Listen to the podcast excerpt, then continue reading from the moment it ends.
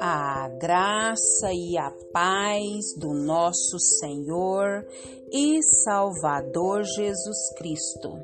Aqui é Flávia Santos e bora lá para mais uma meditação. Hoje nós vamos meditar em um testemunho que eu ouvi e eu quero compartilhar com você. Que o Espírito Santo de Deus fale e trabalhe nos nossos corações por intermédio desse áudio que eu ouvi e que eu quero dividir com você. Oremos. Pai, em nome de Jesus, nós, uma vez mais, pedimos ao Senhor perdão dos nossos pecados, perdão das nossas fraquezas, perdão das nossas iniquidades. Pedimos ao Senhor que nos limpe, que nos purifique, nos santifique e que a cada dia nos atraia mais para a tua poderosa e majestosa presença.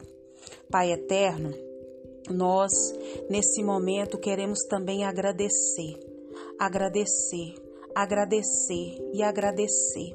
Agradecer pelas bênçãos, pelas dádivas, pelos favores, pelas providências, pelos livramentos que temos conhecimento e por tantos e tantas outras dádivas, favores, bênçãos, livramentos, providências, bênçãos infinitas que a nossa mente humana nem sabe. Mas nós agradecemos. Agradecemos por pelo cuidado, pelo zelo, por tudo que o Senhor tem feito na nossa vida, na vida dos nossos. Pai eterno, clamamos uma vez mais pelas nossas autoridades governamentais. Fala, Deus, fala, Deus, porque nós estamos te ouvindo. Fala, Deus, fala, Deus, com essas autoridades. Fala, Deus, com essas autoridades, que o Espírito do Senhor venha convencê-las do pecado, do juízo e da justiça. Que o Espírito do Senhor venha trabalhar de maneira sobrenatural. Pai, em nome de Jesus, Pai, nós clamamos: salva, salva, salva, salva o nosso Brasil. Pai eterno, fala conosco por intermédio desse desse áudio, Deus amado, desse testemunho. Nós clamamos, nós suplicamos e já agradecemos no nome de Jesus. Amém. Ouça esse áudio, que o Espírito de Deus fale ao teu coração florestas. E um dia ele foi na cidade de Sodo, uma cidade no sul da Etiópia, e conheceu um pastor chamado Tadessa Assai um homem de Deus que tinha uma especialidade. A especialidade do pastor Tadessa era pregar nos funerais. Onde tinha um funeral, o pastor ia. Então, quando a polícia sabia onde tinha funeral, ia lá porque o pastor estava pregando, pegava o pastor, prendia o pastor, espancava o pastor, soltava o pastor e ele voltava a pregar. E um dia a polícia ficou com tanta raiva que disse assim: Nós não vamos mais soltar o pastor Tadessa, ele vai ficar preso agora. Ele pensou: Já que eu vou ficar preso, vou pregar na prisão. E levou 22 a Jesus Cristo dentro da prisão. E a polícia disse: Não vamos mais soltar o pastor Tadessa, nem vamos mais deixar ele preso, nós vamos matar o pastor Tadessa eletrocutado para servir de testemunho para que ninguém mais queira seguir Jesus. E anunciaram na cidade: amanhã, às 9 horas da manhã, o pastor Tadessa vai morrer eletrocutado. Mas eles não tinham cadeira elétrica.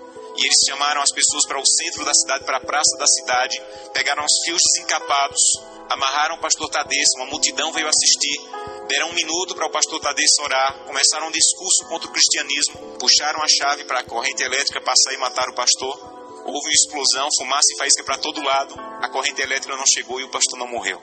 Desamarraram o pastor e disseram: vão para casa, um eletricista vai consertar a gambiarra e amanhã, nessa mesma hora, o pastor Tadessa morre. E o pastor Tadessa pensou: já que eu vou morrer amanhã, vou passar a noite em oração. E voltou para a cadeia e passou a noite em oração. No outro dia, mesma coisa. A multidão veio, amarraram o pastor Tadessa, alguém havia passado o dia tentando consertar, puxaram a chave, explosão de novo, fumaça e faísca, a corrente elétrica não chegou. E a multidão começou a apertar tanto, fazer tanto barulho, que a polícia ficou temerosa, desamarrou o pastor e disse assim: vai embora, vai embora daqui. E esse missionário estava lá e disse que acompanhou o pastor Tadessa e disse assim: Pastor Tadessa, o que é que o senhor vai fazer? Um homem que passou duas vezes pela morte, o que é que o senhor vai fazer? E ele disse assim: Tem um funeral e eu soube que tem um funeral, eu vou lá pregar. E ele disse assim: Pastor Tadessa, eu represento milhares de cristãos na América e nós estamos orando muito por vocês. E disse que o pastor Tadessa se virou, ficou com o rosto sério e disse assim: Vocês na América estão orando por nós, aqui na Etiópia? Então volte para a América e diga que nós é que estamos orando por vocês. E ele falou: Mas por que vocês estão orando por nós se vocês é que estão sendo perseguidos, pastor?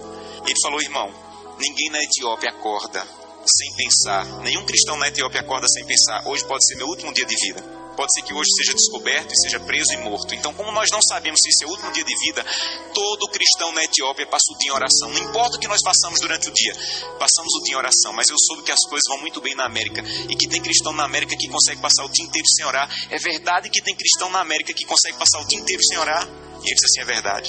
Ele falou: você sabe que é proibido se reunir. Mas nós precisamos tanto do corpo de Cristo que, mesmo sendo proibido, nós nos, nos encontramos escondidos à noite, no escuro, na floresta, nos cemitérios, porque nós precisamos do corpo de Cristo. Mas eu soube que vocês têm igreja na América em todas as esquinas e vocês podem entrar na igreja a hora que quiserem, que a polícia não vai entrar para espancar vocês. Mas eu soube que na América, no dia de culto, tem cristãos que ao invés de ir para a igreja, ficam em casa assistindo. É verdade que no dia de culto vocês podem a hora que quiserem e vocês não vão, vocês ficam assistindo. É verdade que isso acontece na América, irmão? E ele disse assim: é verdade. E ele disse assim: missionário a minha congregação tinha apenas uma Bíblia. E eu fiquei com medo de ser preso e minha Bíblia ser queimada.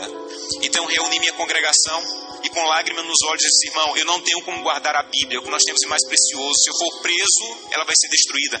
Então eu comecei a rasgar as páginas da Bíblia e comecei a dividir para cada pessoa. Era mais fácil guardar porções da Bíblia do que uma Bíblia inteira com uma pessoa só. E quando eu estou à noite pregando, no escuro, no meio do meu sermão, eu digo: Eu preciso de Isaías 53. E alguém lá do escuro começa a recitar do fundo do coração aquela página que ele levou rasgada para casa e decorou. Mas eu soube que na América vocês podem ter 8, 10 Bíblias em casa. E eu soube que tem cristãos na América que, apesar de terem 8, 10, 8, 10 Bíblias em casa, passam a semana sem ler a Bíblia. É verdade? E ele disse assim: é verdade. Nós é que precisamos de oração. Meus irmãos, urgentemente precisamos de oração porque cantamos breve Jesus voltará. Levantamos a mão no apelo dizendo assim: Eu quero voltar para o céu para ser dono de tudo mas ainda não estamos indo a Jesus de maneira séria para que Ele arranque o egoísmo do nosso coração e que nós possamos entrar na porta do céu e nós não vejamos a rua de ouro nem a parede de pedra preciosa, mas nós possamos olhar para o rosto maravilhoso de Jesus, aquilo que nós aprendemos a olhar nessa terra. Eu tenho um sonho, o sonho da minha vida, entrar na porta do céu, segurando a mão de Gleice, minha esposa e Glenda e Samuel, os meus filhos. Eu quero chegar em frente a Jesus. Eu quero dizer, Jesus, cheguei com minha família. Essa aqui é Glenda, Samuel e Gleice. E eu espero que Jesus diga mais ou menos assim, Josanã, eu já conheci a sua família, porque todo dia você ia à presença. A minha presença me apresentava, só faltava conhecer pessoalmente, mas eu já conheço sua família. Sejam bem-vindos agora. Um prazer conhecê-los pessoalmente. Eu não quero ser pastor dessa igreja. Eu quero ir para o céu. Isso é mais profundo. Eu não quero abrir o inário e dizer assim, breve Jesus voltará. Eu quero estar lá. Isso é mais profundo. Por isso eu preciso fazer com que o que eu como, o que eu vejo, o que eu acesso, o que eu ouço, a maneira como eu uso o meu dinheiro esteja de acordo com a vontade de Deus, porque os que serão salvos não amam a própria vida. Que Deus te abençoe de maneira profunda, para que o primeiro fruto da fidelidade, a transformação do teu caráter, esteja de maneira real acontecendo em tua vida.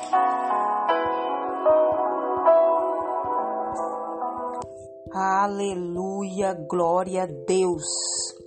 Que testemunho. Já leu a Bíblia hoje? Já orou hoje? Já falou com o Eterno hoje?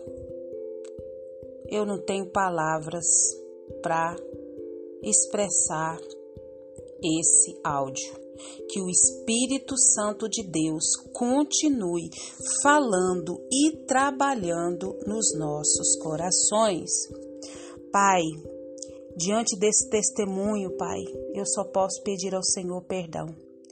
Perdão, Deus, perdão da minha preguiça, perdão da minha omissão, perdão, Senhor, das minhas reações, perdão porque tenho a Bíblia, várias Bíblias, acesso várias Bíblias. E muitas das vezes eu não tenho lido do jeito que precisa ler nem estudado a tua palavra. Pai, em nome de Jesus, me perdoe, Pai. Perdoe-nos e continue nos atraindo para a tua presença poderosa e majestosa. Esse áudio, Pai, é um despertamento dizendo que Jesus está voltando e que nós precisamos estar alerta, nos preparando para esse grande e glorioso dia. Senhor, nos atrai para a tua presença, nos atrai para a tua presença, nos atrai para a tua presença. Pai querido, continue nos guardando dessa praga do coronavírus e de tantas enfermidades, peste, pestilências, viroses. Guarda-nos, Pai, guarda principalmente de nós mesmos. É o nosso pedido, agradecidos no nome de Jesus. Leia a Bíblia, leia a Bíblia e faça oração se você quiser crescer, pois quem não ore e a Bíblia não lê, diminuirá, perecerá e não resistirá. Um abraço e até a próxima, querendo bom Deus. Deus tem nos dado 24 horas de presente todos os dias. O que eu e você temos feito com esse presente diário que Ele tem nos dado? Um dia prestaremos contas a Ele.